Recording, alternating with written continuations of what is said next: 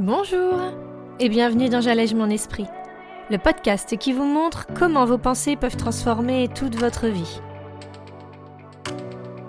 Je suis Julie Laprelle, coach de vie certifiée, et cette semaine, on va parler d'un outil de coaching incroyable qui a changé ma vie, le modèle. Alors vous êtes prêts? On y va? Bonjour à tous alors, cet épisode est un petit peu spécial pour moi parce que l'on va parler en ce mardi d'un outil qui m'aide chaque jour. C'est grâce à lui en partie que je me suis tournée vers cette école de coaching américaine dont je suis certifiée maintenant, parce que contrairement à plein d'autres concepts, exercices, tests que j'avais fait dans ma vie, dans mon envie d'enfin accéder à une vraie confiance en moi, une vraie compréhension de moi, eh bien, il y a vraiment eu une différence. Cet outil, j'en ai déjà parlé dans les épisodes précédents, et c'est pour ça que j'avais vraiment besoin de vous poser, de vous expliquer comment le mettre en place, le mettre en pratique, parce que c'est lui qui, utilisé avec d'autres bases du développement personnel, eh bien ça va venir vous donner une vraie clarté sur ce qui se passe dans notre esprit. Donc, c'est une américaine, Brooke Castillo, qui a mis en place ce concept. Et en fait, il est révolutionnaire selon moi dans sa forme, dans sa facilité à appliquer, à mettre en place pour chacun de nous. C'est une sorte de résumé, à lui tout seul, de dizaines voire de centaines de livres de développement personnel, de compréhension du cerveau, de notre corps, de nos schémas inconscients. Et vous allez voir qu'avec les bonnes infos, la bonne prise de conscience sur ce que l'on fait vraiment, ce que l'on ressent et ce que l'on pense, eh bien on peut venir déterrer et surtout comprendre beaucoup sur nous.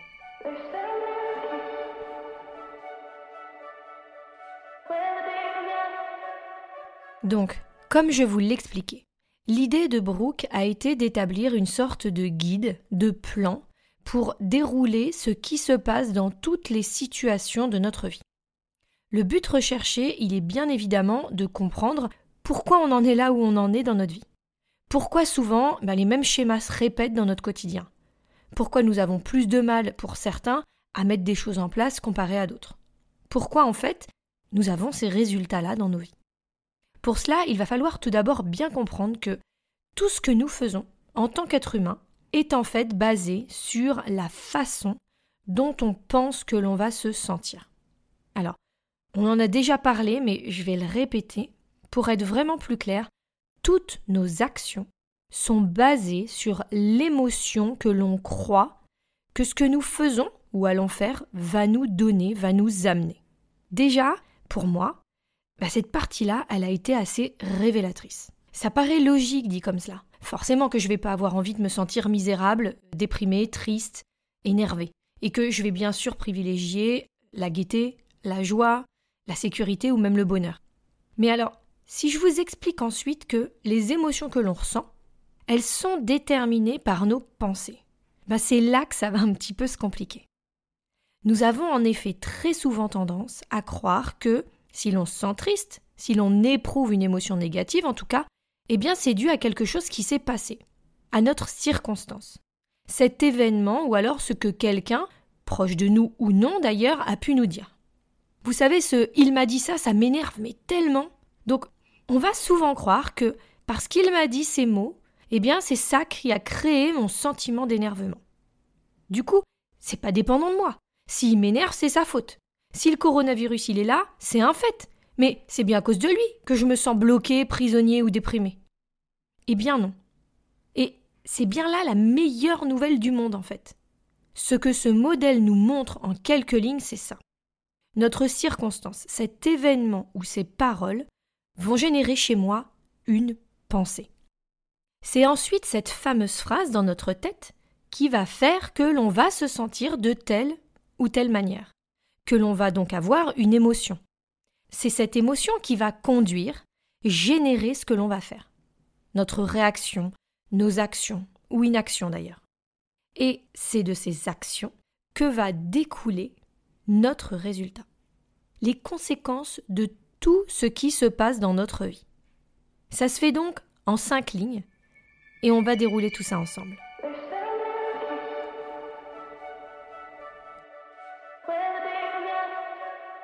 Alors, on va commencer tout d'abord par la première.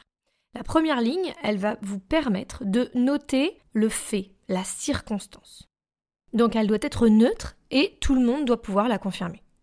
On dit, Brooke dit en tout cas dans sa démonstration, que l'on doit pouvoir être à même de le démontrer devant une cour de justice. Par exemple, il y a du soleil dehors, on le voit, c'est sûr, il est là. Ma mère est à la maison avec moi, c'est un fait. Mon compagnon m'a dit, je cite, laisse, je vais le faire pour toi. Tout ça, c'est complètement factuel. Il n'y a pas à débattre, ça s'est bien passé ou c'est bien en train de se passer. La seconde ligne va donc correspondre à la pensée que nous allons avoir sur cette situation. Alors on va prendre deux exemples à chaque fois. Pour le soleil. L'un pourra se dire Ah, enfin, je me sens tellement mieux quand il fait beau. Et un autre pourra se dire Ah, j'aime vraiment pas ça, je vais encore crever de chaud aujourd'hui, c'est horrible. Pour ma mère, certains auront cette phrase dans leur tête très simple de se dire bah, c'est super, on va pouvoir passer un moment ensemble, on va rattraper le temps perdu, ça va être génial. Alors qu'une autre ou un autre pourra se dire c'est un mauvais moment qui s'annonce, je suis sûre qu'elle va encore pas me manquer et elle va me faire encore une réflexion. Et enfin, pour la dernière circonstance de mon compagnon qui va me dire ces mots de laisse, je vais le faire pour toi, eh bien d'un individu à l'autre, on pourra avoir une pensée de il est génial, il est vraiment toujours là pour m'aider, ou il croit que je suis pas capable de le faire toute seule Il me prend pour qui? Donc, cette ligne, elle va être décisive et bien souvent, eh ben, on la voit pas forcément parce que la plupart du temps, on est conforté là-dedans. Par des croyances, des habitudes, des schémas prédéfinis dans notre tête qui vont être plus ou moins intéressants pour nous, qui vont plus ou moins nous rendre service en fait. Donc la troisième ligne, ça va être enfin notre émotion. Qu'est-ce que cette pensée va générer pour nous? Et là, eh ben on voit bien que c'est pas le fait de base qui va créer, faire naître notre sentiment, mais bien notre pensée. Cette petite phrase qui semble anodine, qui semble être factuelle pour nous, et c'est bien là que souvent c'est difficile de s'en défaire. Mais c'est pourtant elle qui va déterminer tout le reste.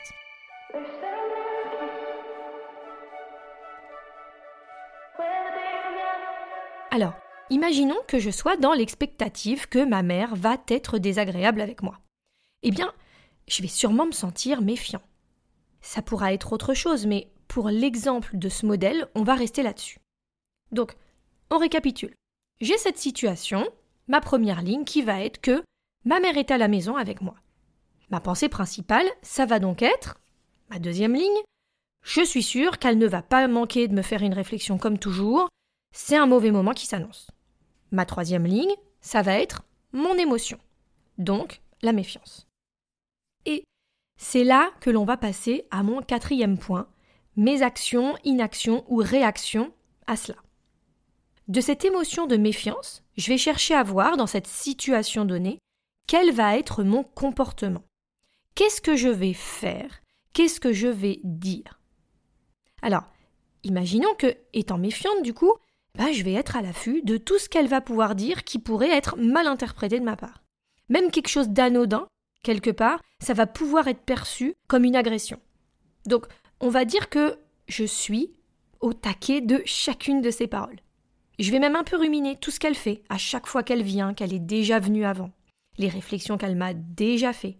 Bref, tout ce qui va venir renforcer le fait que de toute façon, à chaque fois que je la vois, elle est désagréable.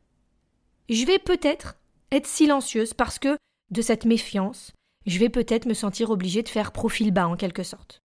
Ça va donc être une inaction puisque je ne vais pas être pleinement avec elle pour passer un bon moment, je vais avoir tendance à fuir un peu la conversation pour éviter, dans mon esprit en tout cas, qu'elle ne trouve des choses à redire. Je vais pouvoir aussi peut-être répondre à des moments et en étant sur la défensive, en étant méfiante, eh bien, je vais pouvoir lui lancer des pics pour en quelque sorte me protéger d'elle et du coup, eh bien, peut-être qu'elle va me répondre aussi pour se défendre. Et donc, de tout cela, ces actions mises en place, générées par cette émotion de méfiance, eh ben, je vais obtenir le résultat de mes actes.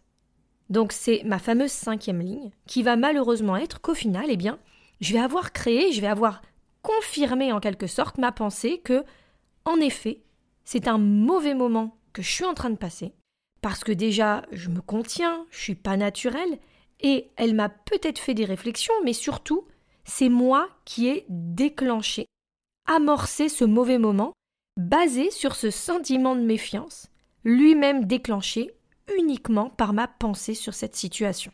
Donc, en cinq lignes juste, j'arrive à devenir consciente de l'entièreté d'une situation. Tout d'abord en neutralisant ma circonstance en quelque sorte, en identifiant ensuite la pensée qui me vient directement là-dessus, et puis je vais identifier ensuite l'émotion que cette pensée va générer pour moi, puis les actions que celle-ci m'amène à conduire, et enfin, la cinquième et dernière ligne, avec les résultats de ces actions dans ma vie. Voilà comment, en quelques minutes, un modèle peut nous montrer l'étendue qu'une simple pensée peut avoir. Les conséquences que juste une phrase simple et presque inconsciente vont avoir dans notre vie. C'est pas incroyable Moi, je trouve, et chaque jour j'en suis de plus en plus convaincue, c'est un outil que tout le monde devrait être capable d'appliquer. C'est une des techniques d'auto-coaching, selon moi en tout cas, les plus fabuleuses parce qu'elle amène à un niveau de conscience énorme sur la façon dont une simple pensée peut déterminer en fait tout dans notre vie. C'est surtout fantastique puisque concrètement, nos pensées sont déterminées par qui? Sauf s'il y a un petit problème, en général, elles sont plutôt déterminées par nous. Donc, est-ce que c'est pas génial de se dire que tous les résultats de notre vie, tout ce que l'on a accompli, ce qu'on fait, ça peut être choisi. Ça peut être délibérément décidé. Quel chemin incroyable cela nous ouvre, n'est-ce pas? Alors ne vous inquiétez pas, on n'en reste pas là. La semaine prochaine, on va poursuivre toutes ces idées. Parce que entre avoir conscience de cela, de ce que l'on fait, de nos résultats, et savoir comment changer tout ça, eh bien, il y a un petit chemin quand même. Comment attraper ces pensées? Comment les changer? Comment réussir à ne plus les considérer comme des faits qui ne peuvent pas être modifiés? On verra tout ça mardi. En attendant, je vous donne rendez-vous sur notre groupe de coaching privé sur Facebook et si on se coachait ensemble. Vous aurez également accès à un exercice récapitulant les différentes lignes du modèle sur la page du podcast de cette semaine. Pour cela, je vous donne rendez-vous sur mon site www.julielaprel.com. Si ce podcast vous plaît, n'hésitez pas aussi à laisser une appréciation, un commentaire ou quelques étoiles afin que plus de personnes puissent le découvrir sur les différentes plateformes de téléchargement. Je vous invite aussi à me poser vos questions, me dire si vous souhaitez que j'aborde un sujet en particulier. Je me ferai un plaisir de le faire dans un prochain podcast. En tout cas, et en attendant mardi prochain, je vous souhaite une très belle semaine et je suis encore une fois sincèrement super reconnaissante de partager tout ce contenu avec vous, d'échanger et d'avoir de super retours de votre part. Alors encore merci. À très vite et belle semaine.